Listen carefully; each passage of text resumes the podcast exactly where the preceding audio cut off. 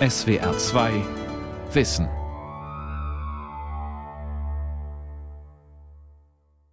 Mit der SWR 2 Aula und dem Thema Lauter Skandale, die Geschichte des Christentums am Mikrofon Ralf Kaspari.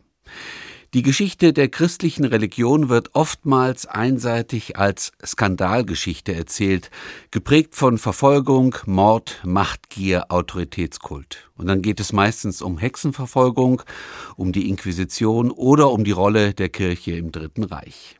Manfred Lütz, Theologe, Psychiater und Autor, versucht in seinem neuen Buch mit dem Titel Der Skandal der Skandale eine Korrektur dieser Engführung.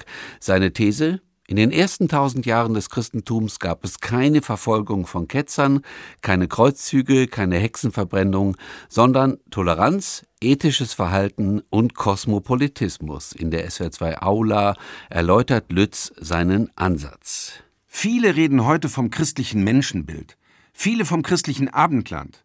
Alle reden von christlichen Werten. Aber keiner weiß eigentlich genau, was das ist.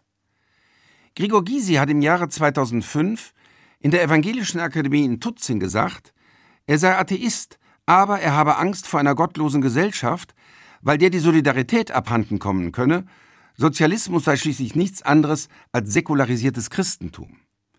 Und als er mein Buch Gott eine kleine Geschichte des Größten in Berlin vorgestellt hat, was alle Argumente für den lieben Gott so enthält, allgemeinverständlich, da hat er gesagt, die Linke sei für die Wertefrage aus seiner Sicht noch auf Jahrzehnte diskreditiert.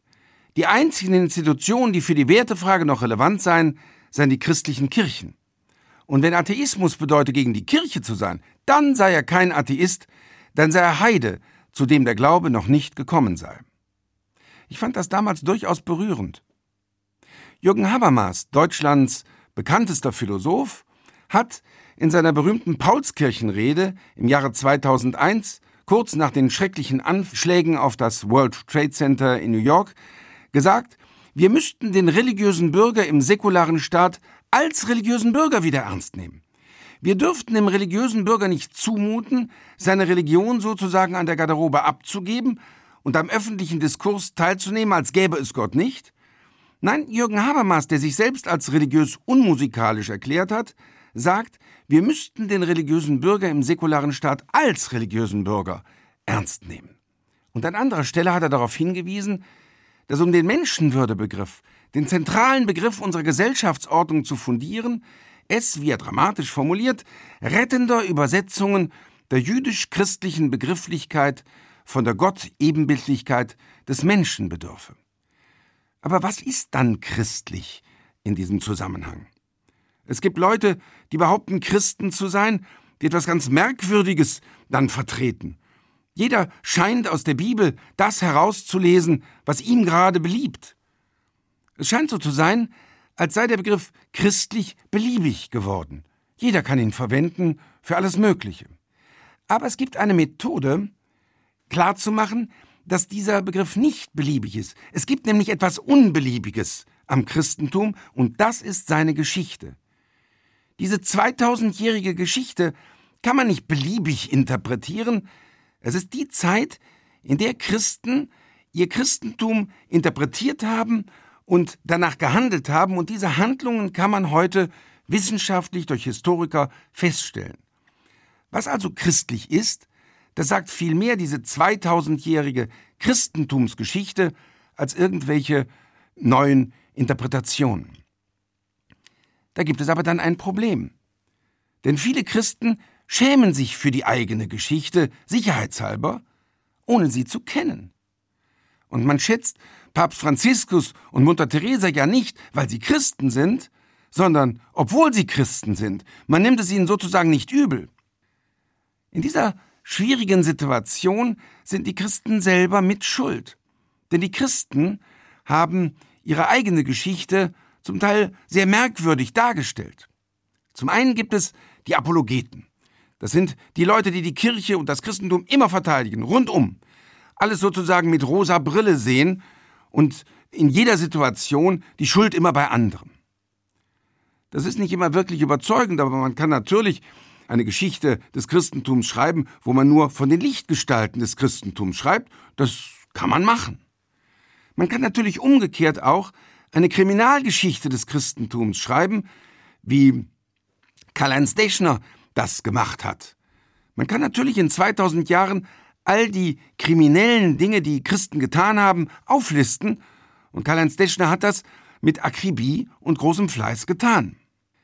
Und auch im christlichen Bereich gibt es so etwas Ähnliches. In meinem Studium gab es Professoren, die sagten, 2000 Jahre ist das Christentum in die Irre gegangen und dann kam ich, der Professor. Aber darauf kann man als Atheist eigentlich nur antworten, dann warten wir jetzt mal 2000 Jahre ab, ob es jetzt besser wird. Denn wenn wirklich das Christentum aus schrecklichen Kreuzzügen, fürchterlicher Hexenverfolgung, schrecklicher grausamer Inquisition bestanden hätte, dann wäre das Christentum tatsächlich diskreditiert. Denn die Christen glauben ja an die Menschwerdung, das heißt an die Geschichtewerdung Gottes.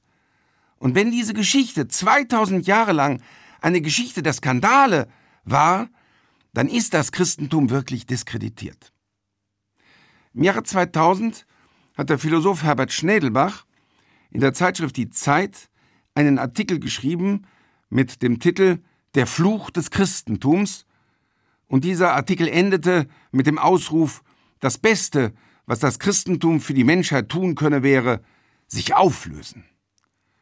Und Schnellbach erwähnte viele historische Dinge, die man so normalerweise auch kennt und wo man auch normalerweise meint zu wissen, dass das alles ganz schreckliche, der Kirche zuzurechnende Schuld gewesen ist. Damals hat der liberale Limburger Bischof Kamphaus seinen Freund Arnold Angenent, einen renommierten Kirchenhistoriker aus Münster, gebeten, dass er äh, auf Schnädelbachs Thesen mal wissenschaftlich antworten soll. Und Arnold Angenent hat sich hingesetzt und sieben Jahre lang intensiv geforscht und ein Standardwerk zustande gebracht mit dem Titel Toleranz und Gewalt, das Christentum zwischen Bibel und Schwert. Und dieses Werk, das in Wissenschaftskreisen hoch angesehen ist, hat sogar dazu geführt, dass Herbert Schnellbach eingestehen musste, dass er einige optische Verzerrungen wohl in seinem Rückblick hatte. Ich muss gestehen, ich selber habe fünf Jahre Theologie studiert, aber vieles von dem, was ich in Toleranz und Gewalt gelesen habe, wusste ich überhaupt nicht. Wichtige Dinge. Und deswegen habe ich mich mit vielen Verlagen in Verbindung gesetzt und immer wieder gesagt, es muss eine Kurzfassung von Arnold Angenens Werk Toleranz und Gewalt geben. Irgendein Historiker sollte das mal machen. Und dann kam der Herder Verlag auf mich zu und sagte, warum machen Sie das denn nicht? Und auf diese Idee war ich noch gar nicht gekommen. Und dann habe ich mich tatsächlich hingesetzt und habe mit Arnold Angenen zusammen eine Kurzfassung geschrieben auf 288 Seiten. Alle Skandale, alle sogenannten Skandale der Christentumsgeschichte, wo es ja auch wirkliche Skandale gab, auf dem heutigen Stand der Wissenschaft. Und ich habe selbst noch einige Kapitel hinzugefügt, die bei Toleranz und Gewalt gar nicht vorkamen. Und dieses Buch heißt nun Der Skandal der Skandale, die geheime Geschichte des Christentums. Der Skandal der Skandale deswegen, weil es eigentlich ein Skandal ist, dass man die Christentumsgeschichte nur als Skandalgeschichte kennt. Dabei geht es in diesem Buch aber nicht darum, dass man jetzt das Christentum reinwäscht. Denn es gab ja wirklich Skandale und die werden auch ganz klar benannt. Aber es geht darum, diese wichtigen Phasen der Christentumsgeschichte auf dem Stand der heutigen Wissenschaft darzustellen. Die meisten Wissenschaftler, die zitiert worden sind, Atheisten, sind jedenfalls keine bekennenden Christen. Und ich habe mein Buch dann lesen lassen von führenden deutschen Historikern, damit auch alles stimmt, aber auch von meinem Friseur, damit es verständlich bleibt. Denn ich bin nach wie vor der Auffassung, alles, was Friseure nicht verstehen, ist nicht wichtig im Leben, denn Friseure sind gescheite Menschen. Und natürlich braucht man mal Fachsprache, um Fachdebatten zu führen, aber was dann rauskommt aus diesen Fachdebatten, was relevant ist an dieser Debatte, das kann man auch aus meiner Sicht in normalem Deutsch sagen. Und dieses Buch beginnt mit dem Kapitel Zum Teufel mit der Religion. Denn tatsächlich, wo immer man heute hört, Gott ist groß, gehen die Leute erstmal in Deckung.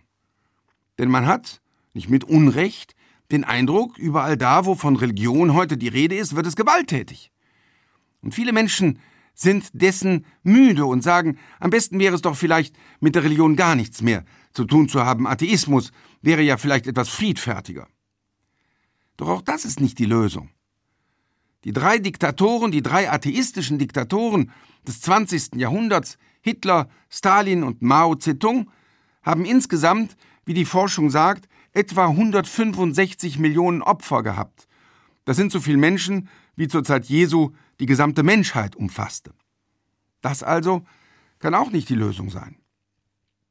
Der Heidelberger Ägyptologe Jan Assmann hat vor einigen Jahren die These vertreten, dass der Monotheismus vor allem für die Gewalt in der Welt zuständig sei, denn der Monotheismus, das heißt der Glaube an nur einen Gott, habe dazu geführt, dass jemand, der nur an einen Gott glaubt, alle Menschen, die nicht an diesen Gott glauben, abwertet, möglicherweise auch mit Gewalt bekämpft.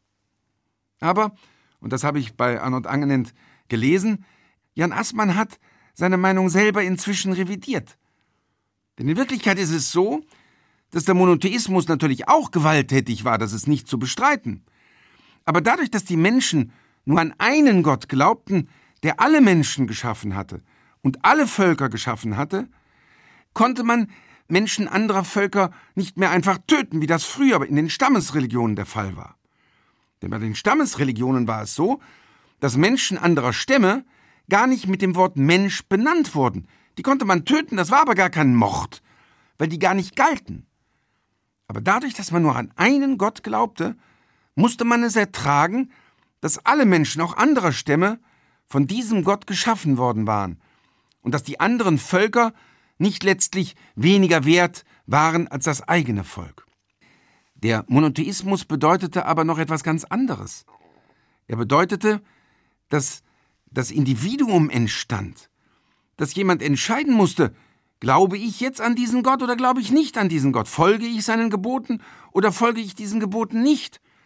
Es entsteht so etwas wie äh, Psychologie, es entsteht Ethik, Verantwortung, also Antwort gegenüber diesem einen Gott.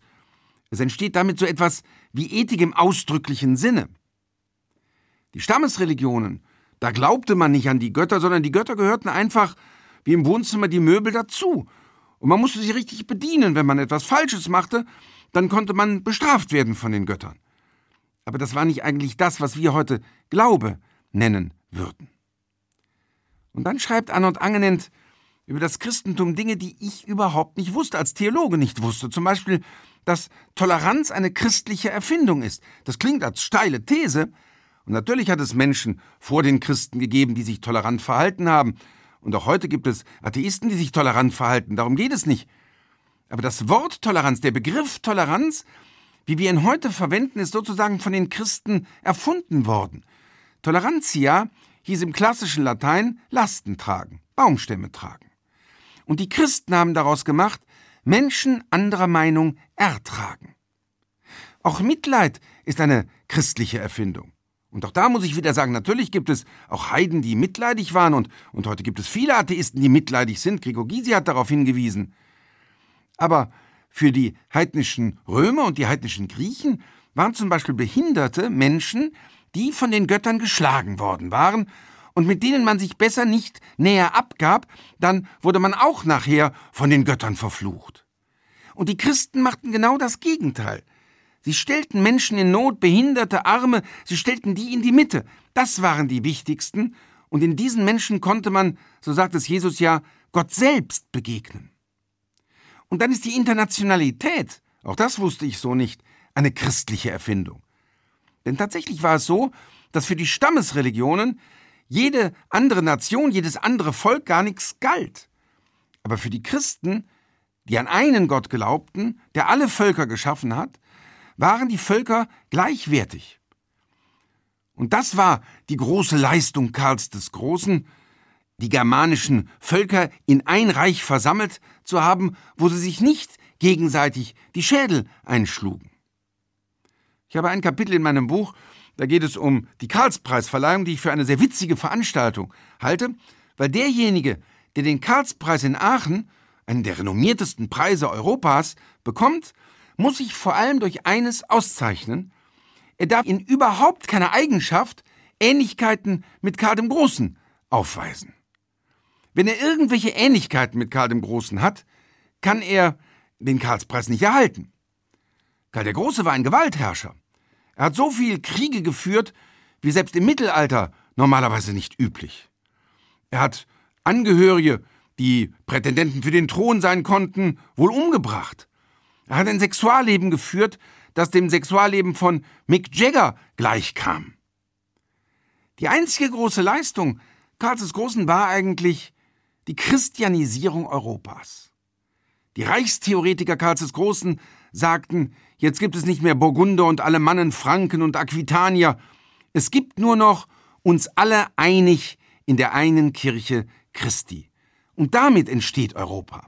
Das dürfen Sie aber bei der Karlspreisverleihung nicht sagen, weil da immer Franzosen im Raume sitzen und für die gibt es eine strenge Trennung von Kirche und Staat. Religion darf da möglichst nicht erwähnt werden. Und dann gab es etwas anderes, was mich überrascht hat. Dass es in den ersten tausend Jahren der Christentumsgeschichte keine Ketzertötung gab. Ketzertötung ist ja etwas Schreckliches, dass Menschen anderer Meinung getötet werden. Und da gab es eben das Unkraut-Weizen-Gleichnis, was eine unglaubliche Bedeutung gehabt hat. Wer die Bibel ein bisschen kennt, weiß, in der Bibel steht, Jesus erzählt das Gleichnis, dass das Unkraut mit dem Weizen zusammen aufwächst und die Knechte sagen dem Herrn, wir wollen doch am besten das Unkraut ausreißen und der Herr sagt, nein, tut das nicht. Dann reißt ihr den Weizen nachher mit aus.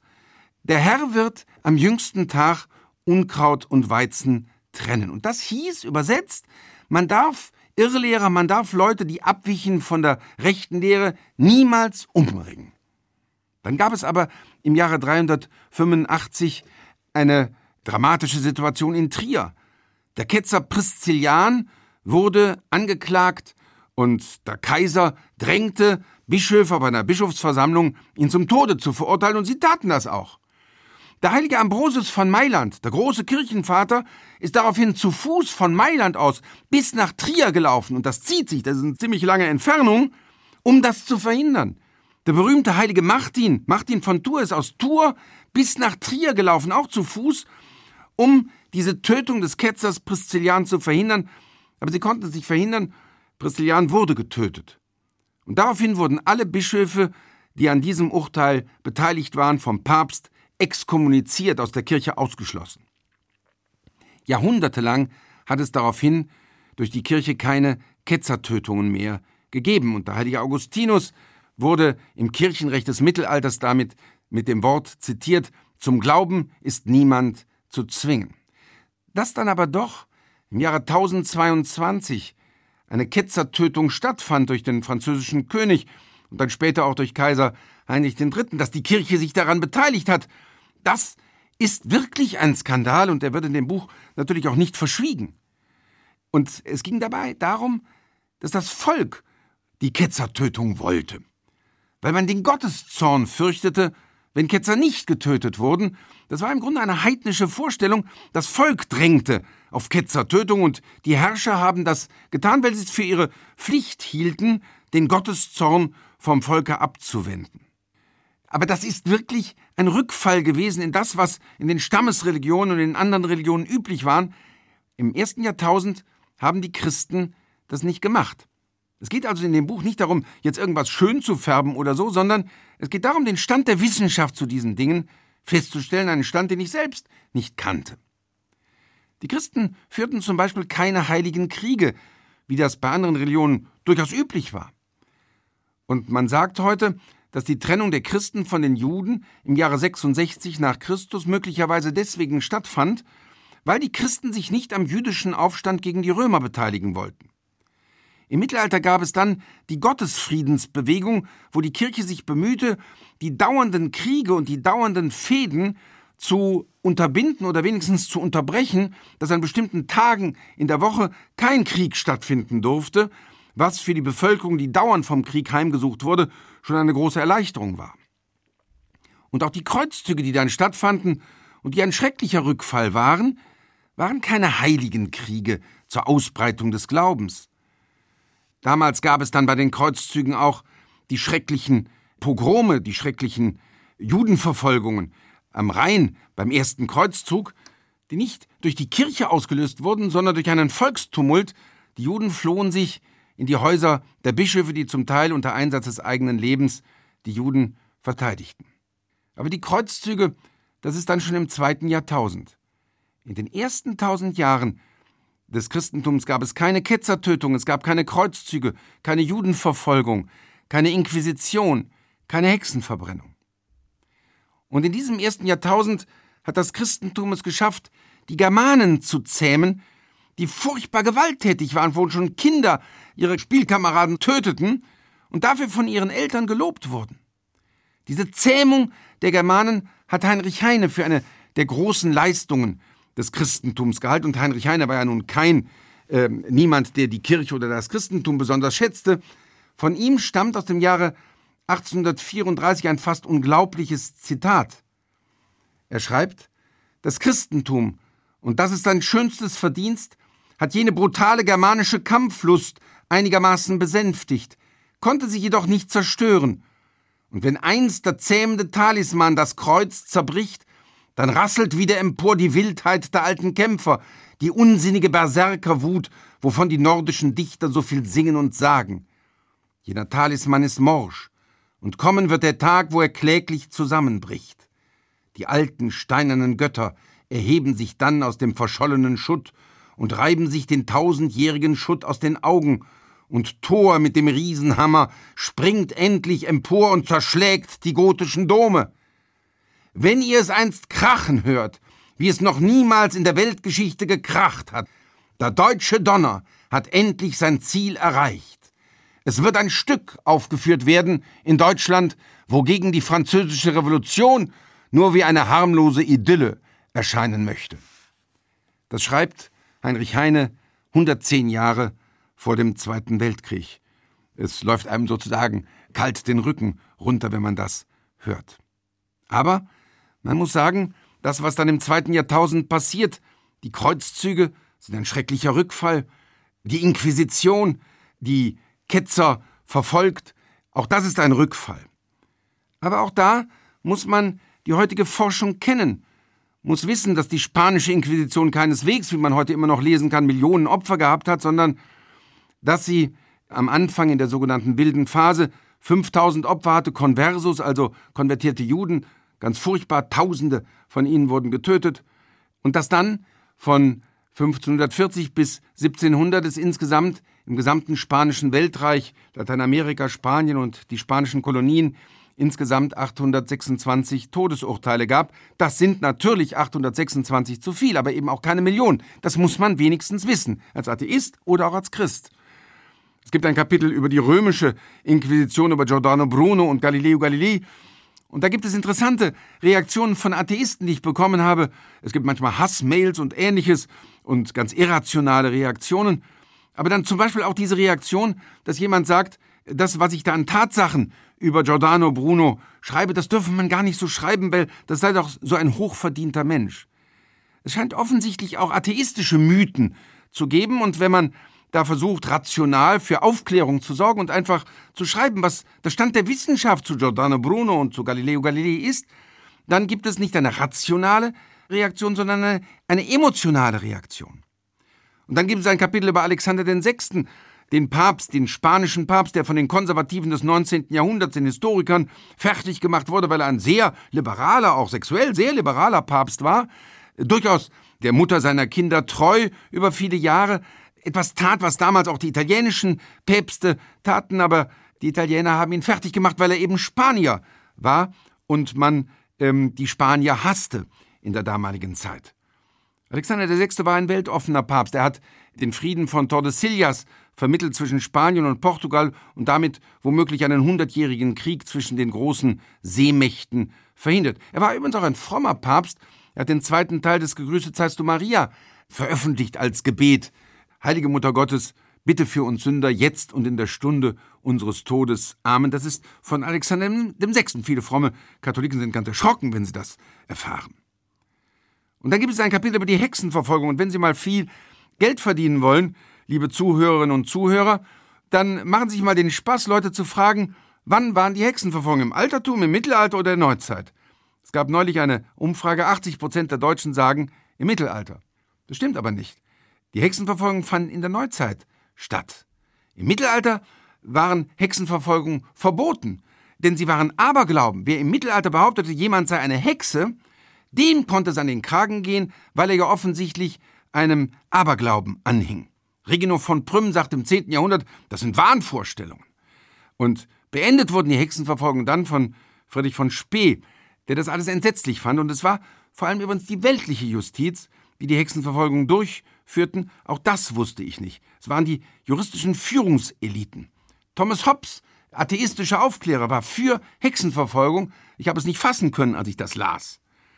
Und es gibt immer noch die Gerüchte, die die Honeckers und äh, die Hitlers in die Welt gesetzt haben, auch über die Hexenverfolgung. Himmler wollte, der SS-Führer wollte beweisen, dass neun Millionen germanische blonde Frauen von bösen christlichen Priestern umgebracht worden seien. Er hat ein eigenes Institut dafür gegründet, es kam aber nichts dabei heraus. Die moderne Hexenforschung hat da ganz andere Ergebnisse gezeitigt.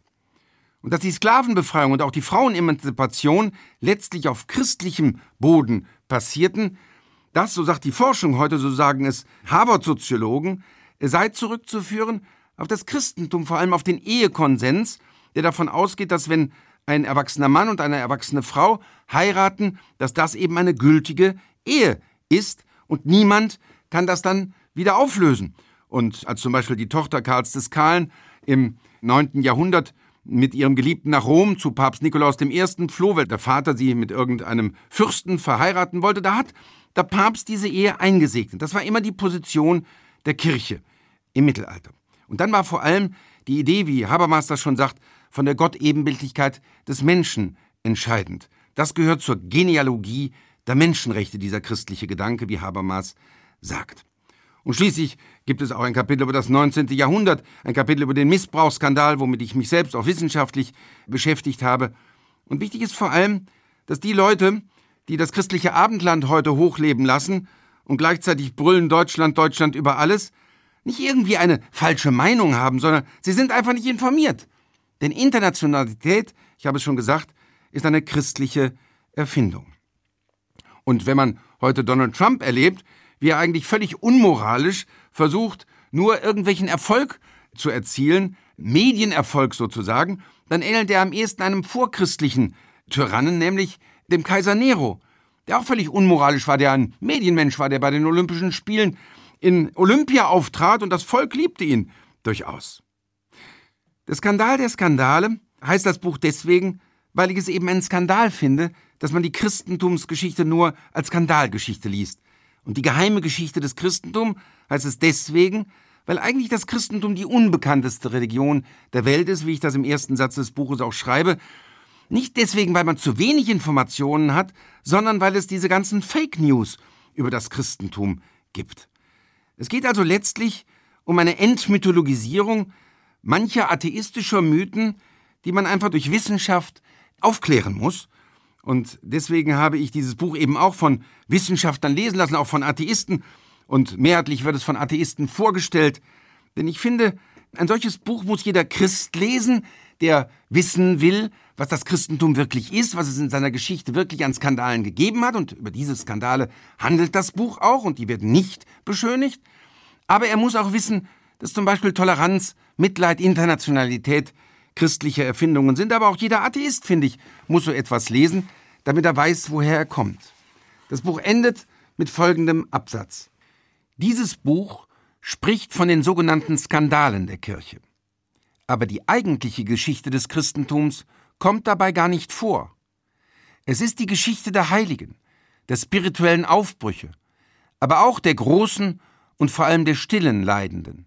Und es ist die Geschichte christlicher Schönheit in den himmelstürmenden Kathedralen des Mittelalters, in den Fresken Michelangelo Buonarrotis und in der Matthäuspassion von Johann Sebastian Bach.